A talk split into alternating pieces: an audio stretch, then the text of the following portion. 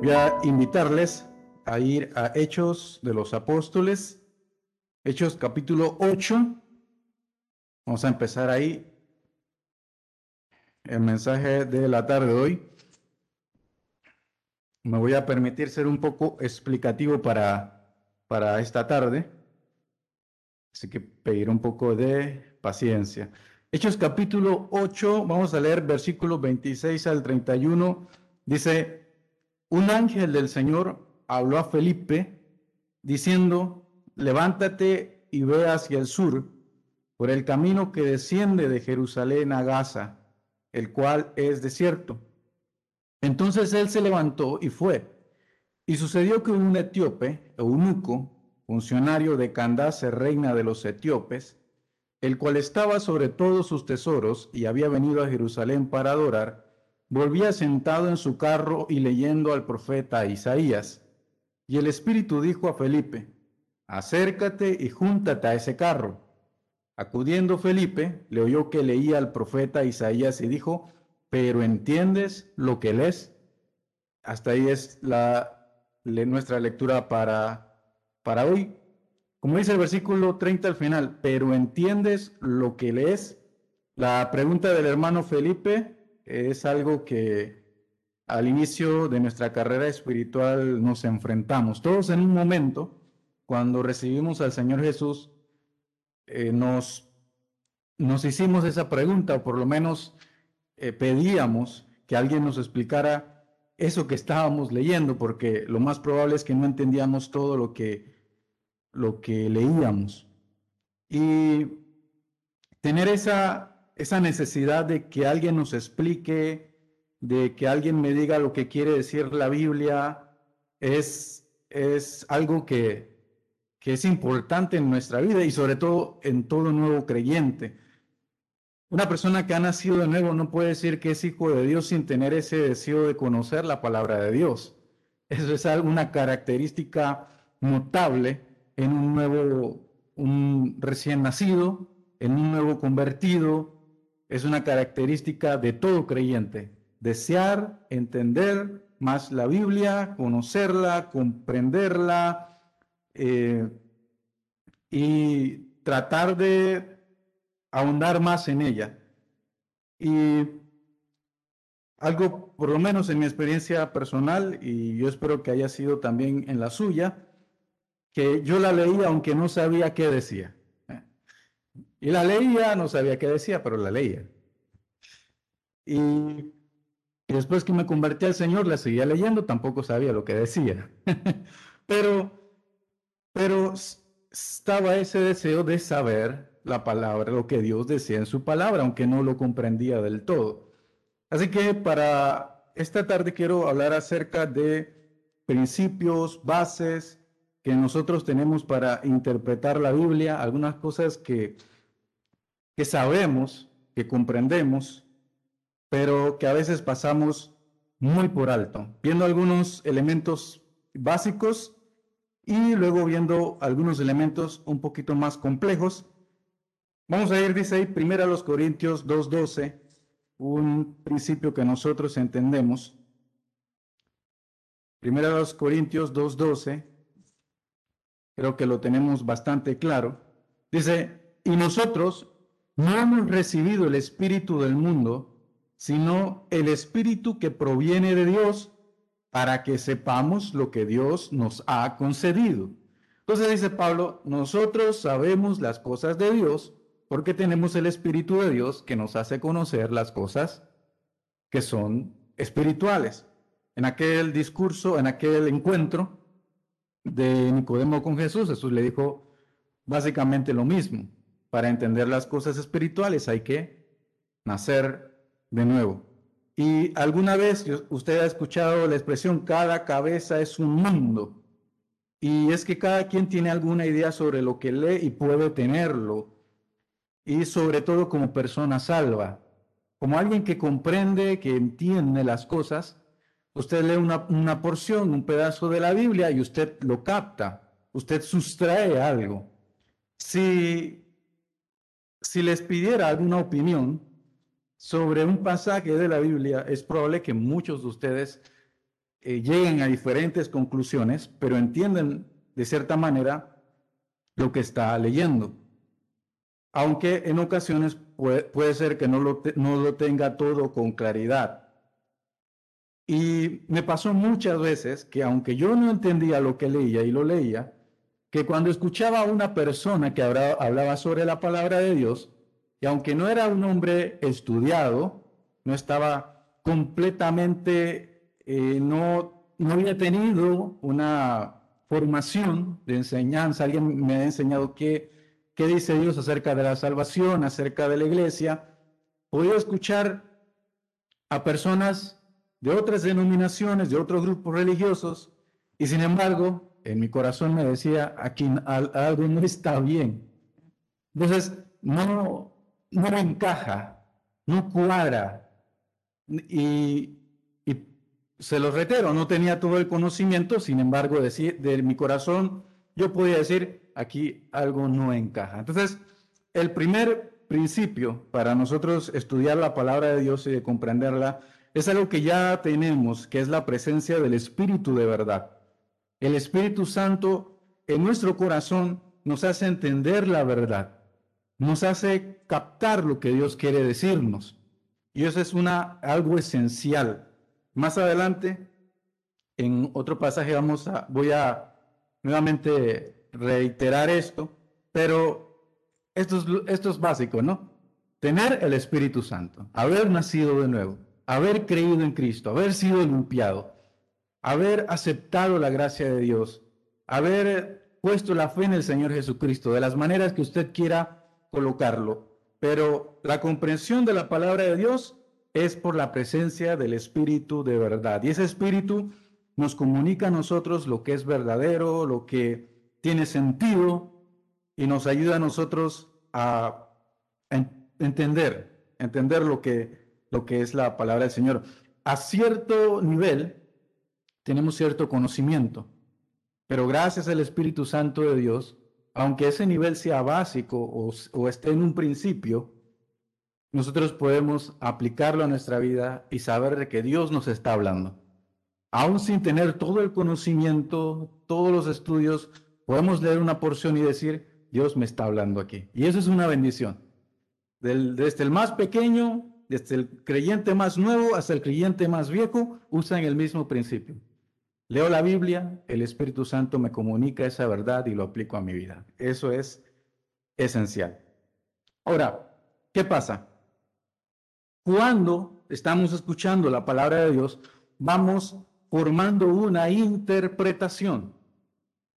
A medida que leemos, escuchamos, estudiamos, vamos formando una línea de interpretación. Cada vez es más sólido lo que creemos porque llegamos a ser cautivados por lo que vamos descubriendo. mire, hay creyentes aquí que ya tienen más de 20 años dentro de la congregación, otros que tienen menos. Esos que tienen 20 años o que tienen un poco más de tiempo estando escuchando las, los estudios bíblicos, viniendo a cada culto, tienen de cierta manera eh, cierto deberían tener cierto fundamento más fuerte para entender la palabra de Dios. Voy a ponerles un ejemplo ahí del Antiguo Testamento, está en Daniel 9, 1 al 2. Daniel 9, del 1 al 2. Dice, en el año primero de Darío, hijo de Asuero, de la nación de los Medos, que vino a ser rey sobre el reino de los Caldeos, en el año primero de su reinado, yo, Daniel, miré atentamente en los libros el número de los años de que habló el profeta Jeremías, que había de cumplirse las desolaciones de Jerusalén en 70 años. Estamos en el capítulo 9 de Daniel. Desde el capítulo 1 al capítulo 9 estamos hablando más de 60 años. Así que imagínense todo el tiempo que tuvo Daniel leyendo el profeta Jeremías, leyendo al profeta Isaías y cuando llegó a esta edad, estamos hablando de, de 89, 90 años, cuando él leía este pasaje, él decía, entiendo esto, ahora comprendo esto. Y, y en este capítulo 9 comienza a orar en base a eso que él ya había aprendido este mucho tiempo, pero que ahora era más, para él era más real, más vivo y más cercano a lo que, al tiempo que tenía que cumplirse. Entonces nosotros vamos formando en nuestra vida una línea de interpretación gracias a, que escuchamos la palabra de Dios, gracias a que tenemos, asistimos a la escuela dominical, a las predicaciones, y no está de, más en decir, eh, escuchamos a otras personas predicar y enseñar. entonces vamos formando ciertas eh, y nuestra línea de interpretación. Vamos formando un criterio en nosotros. Ahora, ¿qué ocurre? Lastimosamente, en nuestra, en nuestra formación de entender la Biblia, nosotros tenemos abismos, tenemos cosas que no sabemos y que comienzan a ser un obstáculo para entender con toda claridad la palabra de Dios. Y podemos hablar de tres distancias que nosotros tenemos que acortar. Hoy no voy a ver cómo acortar esa distancia, ver algunos ejemplos, pero nosotros tenemos varias distancias que acortar. Nos enfrentamos a, una, a un dilema de cómo saber interpretar bien la palabra de Dios y tenemos tres distancias que tenemos que acortar. Primero es el elemento del lenguaje. Y lo que entendemos en nuestro idioma no es igual en otro idioma. Yo entiendo un poquito del dialecto y sé que no es lo mismo en español. Y si alguien viene y comienza a traducirlo, nunca lo va a traducir con la, mejor exactitud posible. No, no es fácil. Y asimismo pasa con lo que, es la Biblia. La, la Biblia que tenemos no solo es una copia, es una traducción. Y por lo tanto, ya de por sí el proceso de entender qué dice el texto original no lo tenemos y si lo tenemos tocará estudiar con detenimiento. Entonces, ya lo que tenemos es una copia de una copia y ahora nos toca a nosotros leer una traducción. Alguien hizo el trabajo de tomar el texto en su idioma que correspondía de entenderlo, de razonarlo y de tratar de explicarlo. Vamos a, a ver unos cuantos ejemplos. Ahí, mismo, que ya, ya, que estamos ahí en Daniel, Daniel capítulo 2, versículo 4, Daniel 2, 4, dice, entonces hablaron los caldeos al rey en lengua aramea. Entonces, a partir de ahí, del versículo 4 del capítulo 2, el libro está en arameo. ¿Qué le parece? Pero aquí lo leemos en español. Entonces alguien hizo ese trabajo que nos ayuda a nosotros a no tener que rompernos la cabeza de interpretar este pedacito que comienza a redactarse en este pasaje. Otro ejemplo, Marcos 5:41. Dice, y tomando la mano de la niña, le dijo, Talita Kumi, que es arameo, que traducido es niña, a ti te digo, levántate y... ¿Qué pasa? Ahí nos dicen qué significa.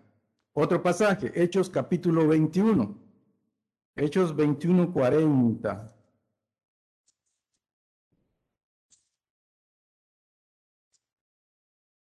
Hechos capítulo 21, versículo 40, hasta el capítulo 22, versículo 2. Y cuando él se lo permitió, Pablo, estando en pie en las gradas, hizo señal con la mano al pueblo y hecho gran silencio, habló en lengua hebrea, diciendo, y comienza a hablar Pablo. ¿eh? Entonces, en cada parte de la Biblia hay secciones donde nos dicen que se habló sobre cierto idioma y claro, gracias al Señor por las personas que en vez de dejarlo en ese idioma, vinieron y vinieron hicieron el esfuerzo también de traducirlo o de redactarlo en, el idioma que correspondía a sus lectores.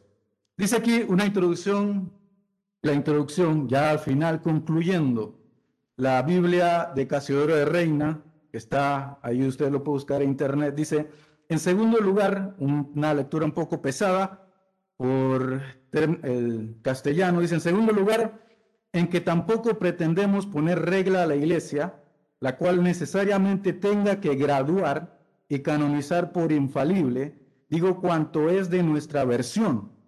Solamente pretendemos ayudar con lo que podemos, corto o largo plazo, hasta que Dios dé más abundante provisión a la iglesia.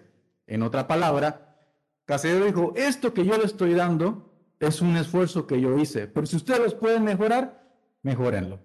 Entonces, eh, tenemos esa bendición de que otras personas nos ayudaron a tener la Biblia en el idioma que nos corresponde a nosotros, que es nuestro idioma español. Ahora, pero cuando vamos a las librerías nos encontramos con diferentes Biblias, ¿no? Diferentes Biblias que sus significados difieren y a veces uno se dice, ¿por qué tanta diferencia en esos escritos? ¿Por qué nosotros tenemos una versión y otros usan otras versiones? Y entonces lo que uno tiene que entender que hay tres formas de presentarse la Biblia o la traducción. Eh, está, usted sabe cuando eh, está en unas gradas y alguien atrapa una, pues, estamos en un juego de, de béisbol, alguien viene, atrapa la pelota y busca el, el, autógrafo de la persona que batió la pelota y se lo autografían. Bueno, nosotros no tenemos esos autógrafos o esos eh, escritos de las personas que lo hicieron. Tenemos copias de copias. Entonces, ¿qué pasa?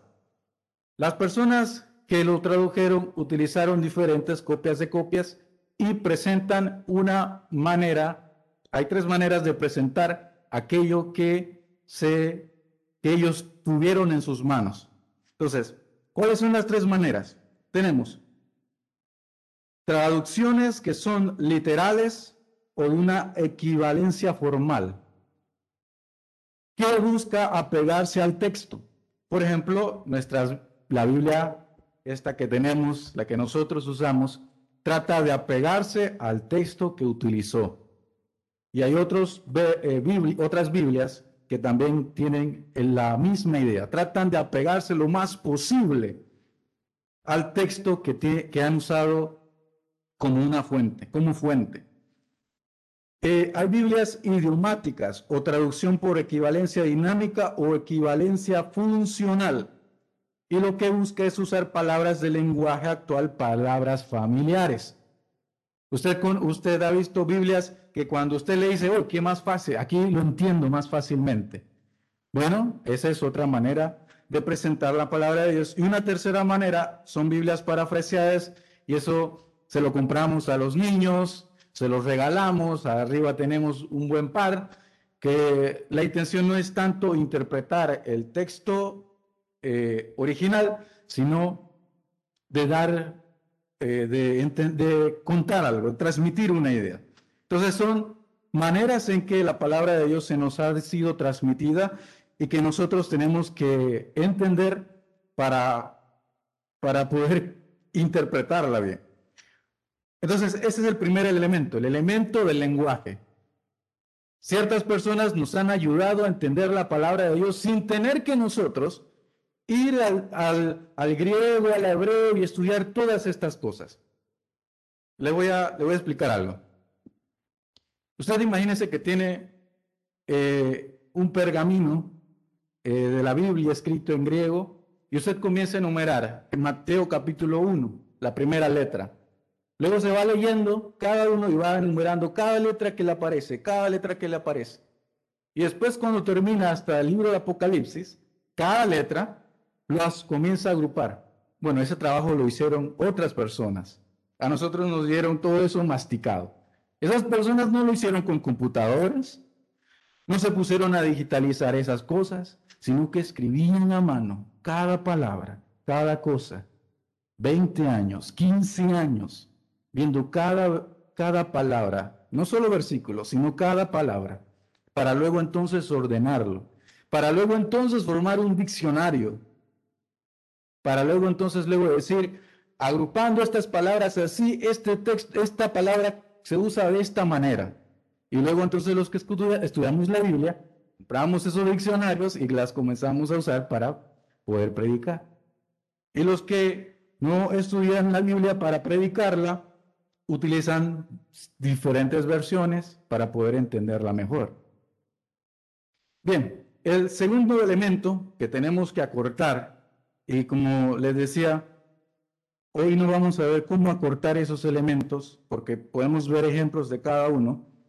El segundo elemento, que lo vamos a ver en otra ocasión, el segundo elemento que hay que acortar es el contexto. El contexto es el trasfondo del escritor, un ambiente, una circunstancia. Por ejemplo, cuando uno lee Efesios capítulo 5, vamos a Efesios capítulo 5, versículo 19 y 20. Hablando entre vosotros, Efesios 5, perdón, eh, Efesios 6, 19 y 20. Efesios 6, 19 y 20. Y por mí, a fin de que al abrir mi boca me sea dada palabra para dar a conocer con denuedo el misterio del Evangelio, por el cual soy embajador en cadenas, que con denuedo hable de él como debo hablar. Entonces la circunstancia de este hermano, ¿cuál era? La prisión. Entonces, ese elemento del contexto, en qué circunstancia estaba escribiendo el escritor, es algo que también tenemos que tomar en cuenta cuando vamos interpretando, cuando vamos creciendo en nuestra interpretación de la Biblia, también el curso de lo que se está leyendo.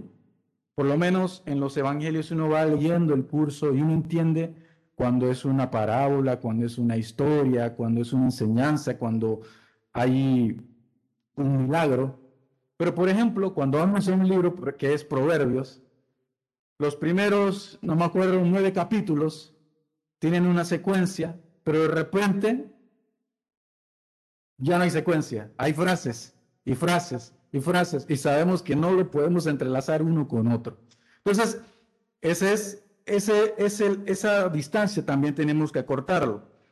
Entender los cambios, la manera en que fue redactado aquello que estamos leyendo y también eh, algo que también nos ayuda es lo dicho por otro, es decir, la manera en que un texto o apoya otro texto, o en otras palabras, lo que dice un autor de la Biblia apoya al otro autor.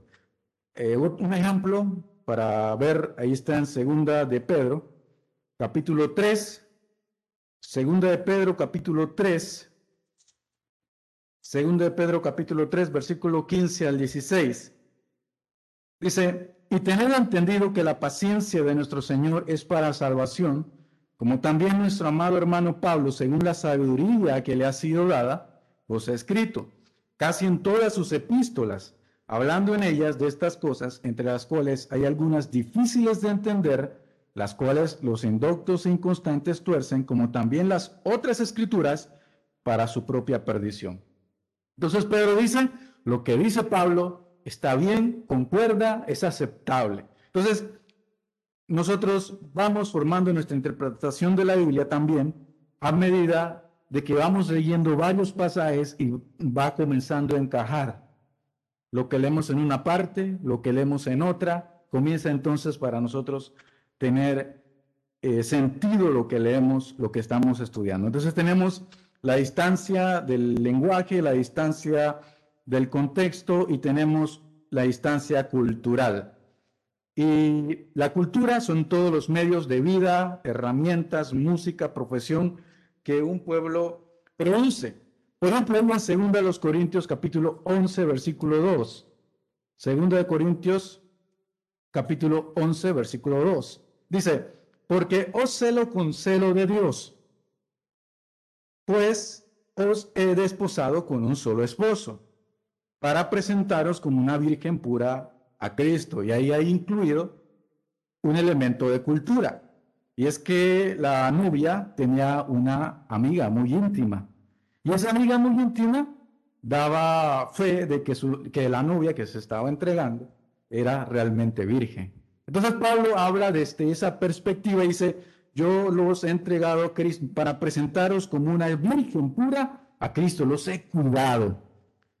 Así como lo hace la amiga de la novia eh, que aprueba de que, eh, que la mujer que se está entregando al hombre es realmente virgen. Entonces, tenemos esos tres elementos y como les decía, En otra ocasión vemos cómo acortar esos elementos con la misma palabra, palabra de Dios. Bien, entonces ya tenemos. Tenemos la presencia del Espíritu de verdad que nos ayuda a nosotros a entender la Biblia.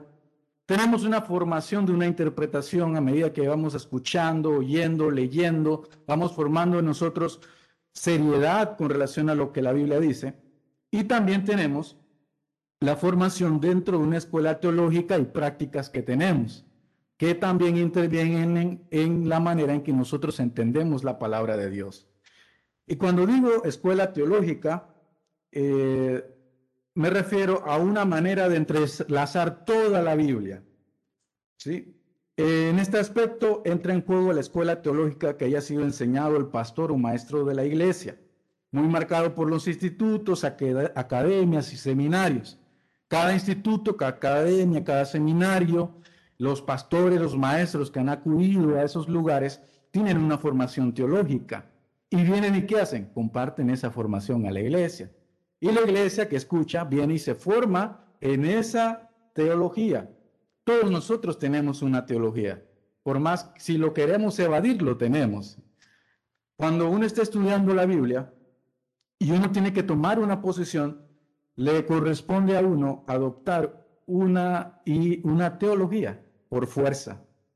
Bien, ahora, lo que quiero decirle con todo, con, en este punto, es que debemos entender que nosotros, más que tener un legado de cultura, un, un legado de teología, hemos recibido el legado de la verdad. Hay personas que se, se se encuentran defendiendo una posición teológica. Todas las escuelas teológicas tienen una historia y uno lo puede leer y uno puede indagar sobre eso. Unos que hablan de pactos, unos que hablan de dispensaciones, unos que hablan acerca de un grupo religioso. Todas esas escuelas tienen una historia y uno puede leer esa historia. Nosotros no defendemos una posición teológica. El creyente no debe defender una posición teológica. El creyente defiende una verdad, que es la verdad de la palabra de Dios, que es lo que está incluido ahí. Y eso es lo que nosotros defendemos. ¿Usted se acuerda de Pilato que le preguntó a Jesús qué es la verdad? Jesús no le dijo nada. Y, la verdad es que Jesús era la verdad. Ahí estaba la verdad al frente de él. Jesús dijo ahí en Juan 14, 6, yo soy el camino, la verdad y la vida. Entonces, ¿qué defendemos nosotros? Nosotros defendemos la verdad que es Cristo y su palabra, no una posición teológica. Y, entonces, con esto quiero decirles, es que a medida que vamos creciendo en la palabra de Dios, en nuestra interpretación, tenemos que tener cuidado de querer defender unas cosas que no tenemos que defender. Tenemos que defender lo que, lo que está en su palabra. Y también hay culturas prácticas eh, que hemos adoptado que podemos llegar a pensar que son las que tenemos que defender. Por ejemplo, la escuela dominical. Usted sabe la historia de la escuela dominical. Entonces, no es algo que tenemos que defender. Ahora no estoy diciendo con eso que eso es malo. Pero como creyentes tenemos que entender que lo que defendemos es lo que está en la palabra de Dios. Sus promesas de que un día Él va a venir por nosotros el perdón de los pecados, que todo aquel que confiese que Jesús, eh, que busca al Señor Jesús, puede recibir el perdón de sus pecados. Sus mandamientos, que no son gravosos, que lo guardamos en amor. Me bautizo porque amo al Señor. Participo de la cena porque lo amo, porque le recuerdo lo que hizo por mí. Quiero estar bien con Él. Entonces son las cosas que nosotros defendemos, la más que tener una herencia de, ciertas cosas, somos herederos de la verdad. Tenemos la herencia de la verdad, la herencia de la palabra de Dios. Y eso es lo que nosotros tenemos que, que amar y atesorar. Bien, vamos a culminar. Y solamente voy a decir esto en este punto. ¿Cómo minimizar, acortar la distancia que he mencionado? Voy a mencionar solamente uno sencillito, fácil. Lea la Biblia de principio a fin. La palabra de Dios debe ser su primer manual a consultar Lo que usted busca es comprender la Biblia y saber del Dios de la Biblia. Tenga un programa de lectura. Léala cuantas veces pueda. Léala una y otra vez. ¿Quieren entender la Biblia? Lea la misma Biblia. A veces uno se encuentra consultando tantas cosas, tantas cosas para entender la palabra de Dios, cuando realmente la mejor manera de entenderla es leyéndolo una y otra vez. Hace, hace años atrás, cuando leía, por ejemplo, el Evangelio de Juan, yo me acuerdo que yo hice un estudio personal del Evangelio de Juan y después al año hubo la competencia del libro del Evangelio de Juan. Así que yo desempolvé lo que había estudiado y gané el primer lugar. El primer lugar, yo estuve contento por eso. No, no sé si todavía guardo eso. Pero lo que yo entendí hace varios años atrás sobre el Evangelio de Juan no es lo mismo que entiendo ahora. Cuando lo vuelvo a leer, es diferente. Porque la Biblia sola, por sí sola, tiene la capacidad, por medio del Espíritu de Dios, hacernos entender más de ella, comprenderla más. Así que hermano, tenga un programa de lectura. Que, que usted tenga ese programa, léalo si falla, busque leer siempre la Biblia, que sea su primer manual para entenderla mucho mejor. Así que hermano, les dejo con con esta idea, con este pensamiento. Y vamos a ver la otra semana si desarrollamos un poquito más esto de cómo acortar estas, estos elementos que nos distancian para entender mejor la palabra de Dios. Oramos, Señor, gracias. Gracias por tu santa palabra. Gracias por aquellos que, que hicieron el esfuerzo de traducirla, de darnos algo, algo más eh, digerido, más fácil de entender, a tal punto que ahora nosotros solamente leemos, leemos y podemos, Señor, entender lo que tú nos estás diciendo. Gracias, Señor, por los hombres que lo hicieron y queremos pedirte que nos des a nosotros ese compromiso de saber más de tu palabra. Ayúdanos a leerlo, tener un programa de lectura, buscar leer tu palabra. Gracias, Señor. Bendice lo que resta de este programa esta tarde en el nombre de Jesús. Amén.